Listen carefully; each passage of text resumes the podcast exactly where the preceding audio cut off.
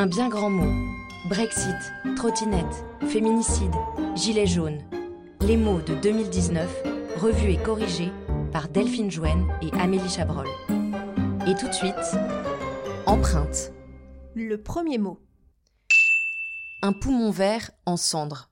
C'est le résultat des dizaines de milliers d'incendies qui ont ravagé la forêt amazonienne l'été dernier.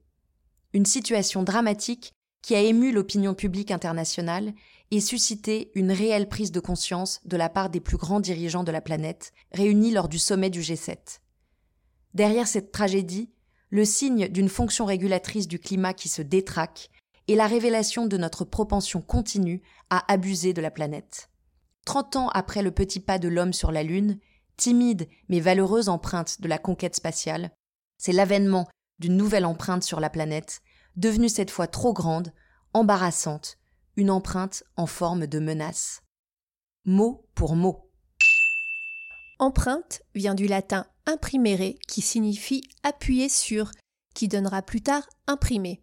Initialement, l'empreinte est la marque laissée par un corps que l'on presse sur une surface, d'où le sens figuré de marque profonde gravée. Ce terme ne doit pas être confondu avec emprunté, mot provenant du latin classique juridique qui indique une avance d'argent. Le fin mot de l'histoire. Intéressons-nous à un des usages modernes de ce mot, empreinte digitale ou empreinte numérique. Nous sommes en pleine confusion des genres. Parfois utilisées indistinctement, ces expressions sont pourtant très étrangères l'une à l'autre. Digital digitalis signifie en latin relatif au doigt, mais en anglo-saxon, il signifie qui opère des données discrètes et non continues.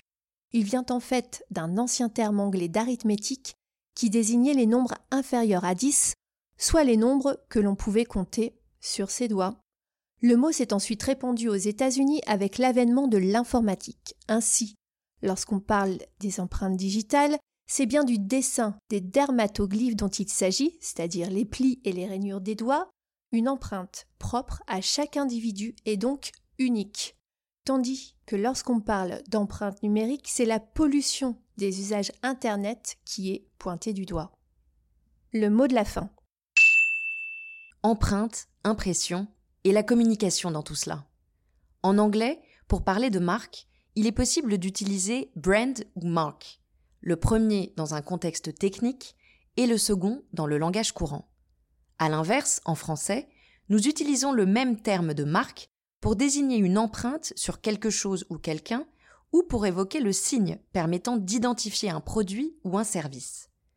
En anglais, le terme brand vient du proto-germanique brandaz, qui signifie brûler, d'où son utilisation pour indiquer la marque faite sur un animal brûlé au fer par son cow-boy de propriétaire. En ancien français, il a donné brand, pour désigner l'épée. Bref, si le branding existe pour tatouer la marque dans l'esprit du consommateur, il n'y a qu'un pas pour grossir le trait et estimer qu'il marque au fer. Gageons toutefois que les marques sauront communiquer avec mesure pour s'adresser à des consommateurs avertis et soucieux de leur empreinte, environnementale cette fois. Et sur ces mots, c'est la fin de cet épisode d'un bien grand mot.